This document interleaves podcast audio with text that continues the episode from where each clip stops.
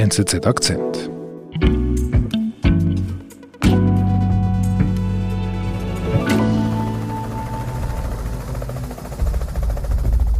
Die Geschichte des russischen Erdgases beginnt früh. 1953 fliegen mehrere Geologen in einem Hubschrauber über den Polarkreis herum. Sie sind auf der Suche nach Öl und wollen da Bohrungen machen. Tundra, minus 40 Grad, alles gefroren, rundherum fast keine Bäume. Also wie man sich ein bisschen so Einöde vorstellt. Sie landen da, fangen an zu bohren und dann haben sie ein Riesenproblem. Da drückt etwas aus dem Boden heraus mit einem starken Druck.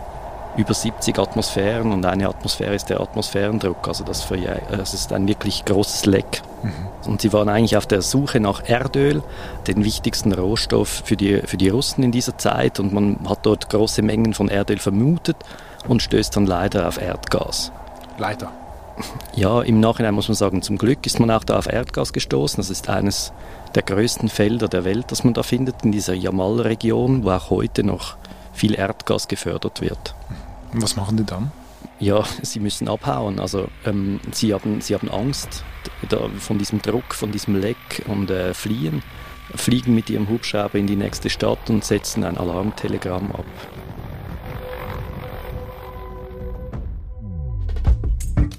Mit dem zufälligen Fund von Gas erhielt Russland ein Instrument in die Hände, das die Politik des Landes bis heute prägt.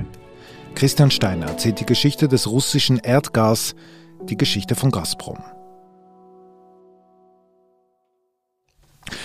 Christian, was, was heißt eigentlich Gazprom? Ja, Gazprom ist eine Abkürzung für das russische Gasministerium, das Gazovaya Promyschlenjost. Mhm. Also ein Ministerium? Ein Ministerium. Ähm, eben, wir haben uns gesagt, wir befinden uns 1953. Das wird ein bisschen später gegründet. In der Sowjetunion hat man keine Firmen, da hat man Ministerien und eines der wichtigsten Ministerien damals ist dann zuständig für die Erdgasförderung.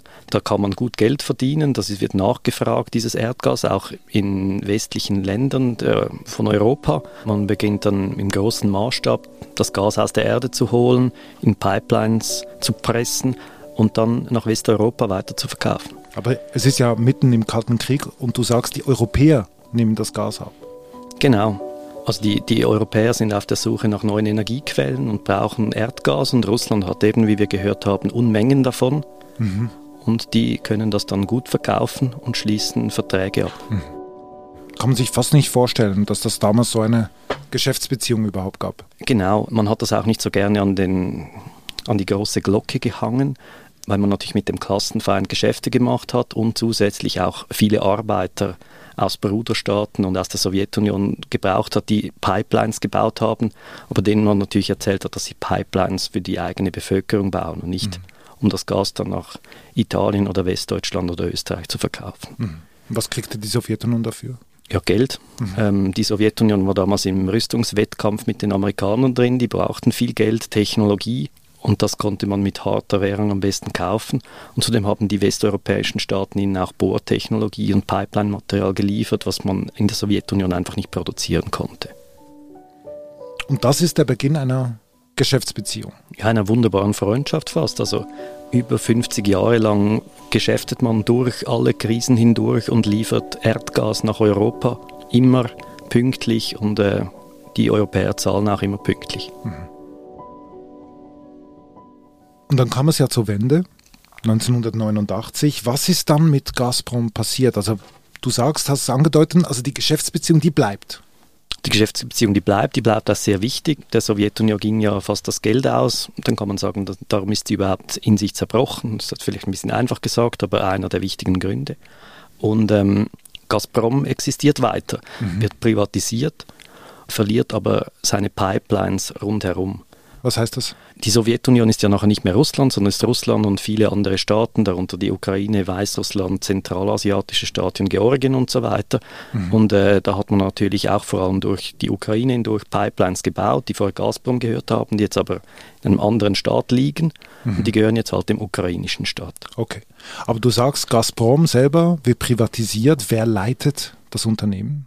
Ja, immer noch die Politik. Also es wird zwar an die Börse gebracht irgendwann dann, es gibt so Volksaktien, aber eigentlich ist es immer noch ein Staatskonzern, der auch sehr wichtig kontrolliert wird. Also der Gazprom-CEO wird ein wichtiger Gefolgsmann von Boris Jelzin und man ist da ganz nahe an der hohen Politik dran. Mhm. Also das heißt, man ist eng verbandelt. Ist es auch wichtig für den Staat an sich? Ja, man ist eng verbandelt und es ist wichtig auch für den Staat, weil Gazprom halt eben, wie wir vorher gehört haben, viel Geld einbringt mit den Gaslieferungen und da will jeder Machthaber in Russland diese Schatulle oder diese Kasse kontrollieren.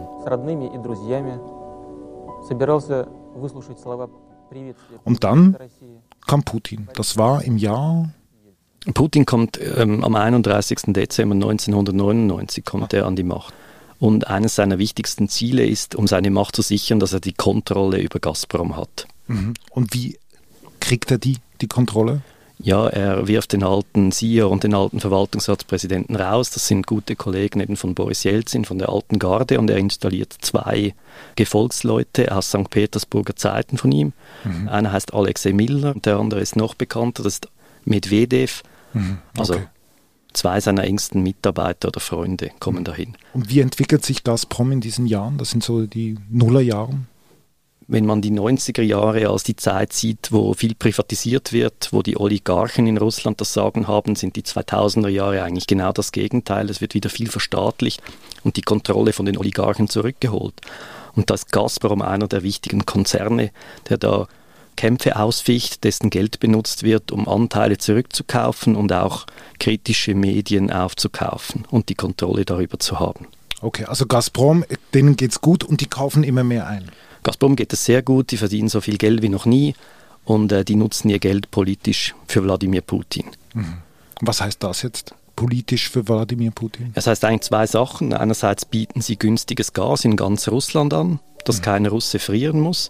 Und andererseits haben, nehmen sie eben ihre vollen Kassen und kaufen damit Firmen, Fernsehsender, Zeitungen von, von der Konkurrenz von Putin sozusagen ab. Also das heißt, Gazprom wird quasi zu einem Instrument von der Politik von Putin.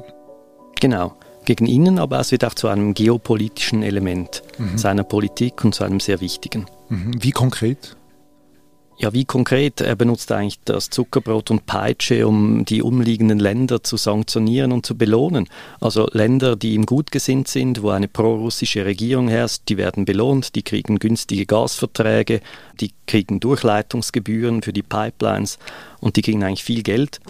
Und die Länder, die das nicht wollen, die werden bestraft, die kriegen entweder keine Gasverträge oder man stellt ihnen im Winter sogar das Gas ab. Okay, aber das heißt, die sind abhängig von Gazprom und von Putin in Sachen Gas? Genau, die sind abhängig und das hängt eigentlich an einem System, das bei Gas anders ist als bei Erdöl. Man hat wirklich bei Erdgas hat man Pipelines, die von Punkt A nach Punkt B gehen mhm. und da wird an einem Ort Gas reingetan und das kommt am anderen raus und dann kann man nicht einfach irgendwo in der Mitte eine andere Leitung anschließen. Es ist nicht so wie ein Fass Erdöl, das einfach auf einem Schiff transportiert werden kann, sondern Gas wird wirklich durch Pipelines transportiert und da kann man halt, wenn man dort sitzt, wo das Gas ist, kann man am Hahn drehen und dann ist er zu. Und welche Länder sind denn so abhängig von Russland? Das sind natürlich alle europäischen Länder, die wir vorhin schon gesagt haben, aber vor allem auch eines, das ist die Ukraine. Mhm. Warum? Ja, weil in der Ukraine viel auch wie in Russland noch mit Gas geheizt wird und dass für dieses Land diese Pipelines, die durchgehen, das sind die, das ist die Hauptpipeline nach Westeuropa die Soyuz-Pipeline. Und für die Ukraine, die ein armes Land ist, auch nach der Auflösung der Sowjetunion, sind diese Milliardenbeträge, die Gazprom bezahlt, um da Gas durchzuschicken, sind die fast überlebensnotwendig. Und von welchen Jahren sprechen wir da? Also immer noch die Nullerjahre? Das sind immer noch die Nullerjahre, ja. Okay. Das heißt, die überleben quasi als Transitland. Also eigentlich geht es von Russland zum Beispiel nach Deutschland oder nach Italien, aber weil es durch, ganz physisch durch die Ukraine fließt, kriegen die Geld und leben davon. Genau, die kriegen Geld und sie kriegen vergünstigtes Gas, um ihre eigenen Häuser zu heizen und äh, Strom herzustellen. Und was will Putin denn dafür? Als Gegenleistung? Ja, Putin möchte Loyalität, dass es eine prorussische Regierung da ist, die diese sogenannte Pufferzone zwischen ihm und äh, Westeuropa am Leben hält. Mhm, mhm.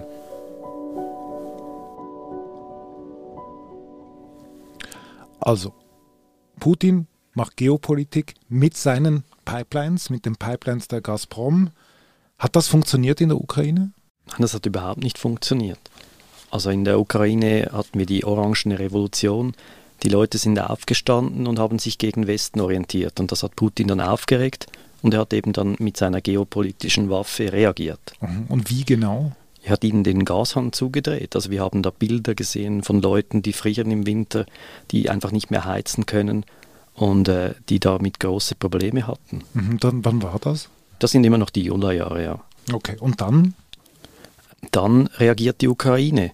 Sie haben ja eben diese Pipelines, die da durchgehen und sie fangen an einfach auch Gas abzuzapfen, das gar nicht für sie gedacht wäre. Mhm. Das bringt die Russen natürlich in ein Problem oder Gazprom in ein Problem, weil sie wollen ja ihren loyalen westeuropäischen Kunden, Deutschland, Italien und so weiter, wollen sie Gas liefern, weil sie sind verlässlich. Sie waren immer verlässlich. Das ist der, Kit dieser Beziehung, dass man weiß, dass Gas kommt, auch im Winter, es kommt immer. Mhm, mh. Und wenn die Ukraine jetzt beginnt, da ihnen das Gas wegzunehmen, hat Gazprom ein Problem. Mhm. Okay. Und das hat man auch im, im Kreml erkannt oder in St. Petersburg, der Zentrale von Gazprom erkannt. Und man zaubert da aus dem Hut eine Lösung. Okay. Und die wäre? Ja, man verlegt neue Pipelines. Also man will die Ukraine wirklich umgehen. Wenn man sich es auf einer Karte anschaut, im, im Norden über die Ostsee mit der Nord Stream Pipeline und im Süden mit der zuerst South Stream Pipeline und nachher mit der Turkish Pipeline, die in die Türkei geht und da im Schwarzen Meer eigentlich die Ukraine in die Zange nimmt, um seine Verpflichtungen gegen den Westen immer erfüllen zu können, auch wenn man an den Pipelines den Hahn zudreht der Ukraine. Und das Ziel ist ja immer noch, dass man politisch ja die Zukunft des Landes, der Ukraine mitbestimmen kann, oder? Darum geht es ja Putin. Funktioniert denn das mit dem Einflussnehmen auf die, auf die Politik der Ukraine? Genau, man haut mit der Peitsche, aber es funktioniert eigentlich nicht. Also im, im Gegenteil, die werden aufgescheucht und äh, 2014 zerbricht die Freundschaft dann vollends. Im Maidan bricht eigentlich diese ukrainische-russische Beziehung vollends zusammen und man sagt da, man will jetzt in die EU. Die Ukraine demonstriert auf dem Maidan und will sich stärker Europa zuwenden. Die Russen reagieren ihrerseits darauf, indem sie die Krim besetzen und äh, russische Separatisten sich im Donbass einnisten. Das Gas fließt weiterhin, aber man hat natürlich dann einen kalten Krieg fast oder einen eingeschlafenen Konflikt, der mit Waffen ausgetragen wird. Also das sind mhm.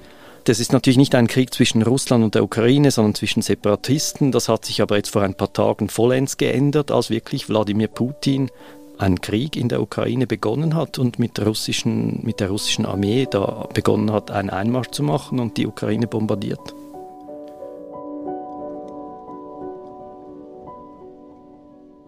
Jetzt ist der Krieg mitten im Gange.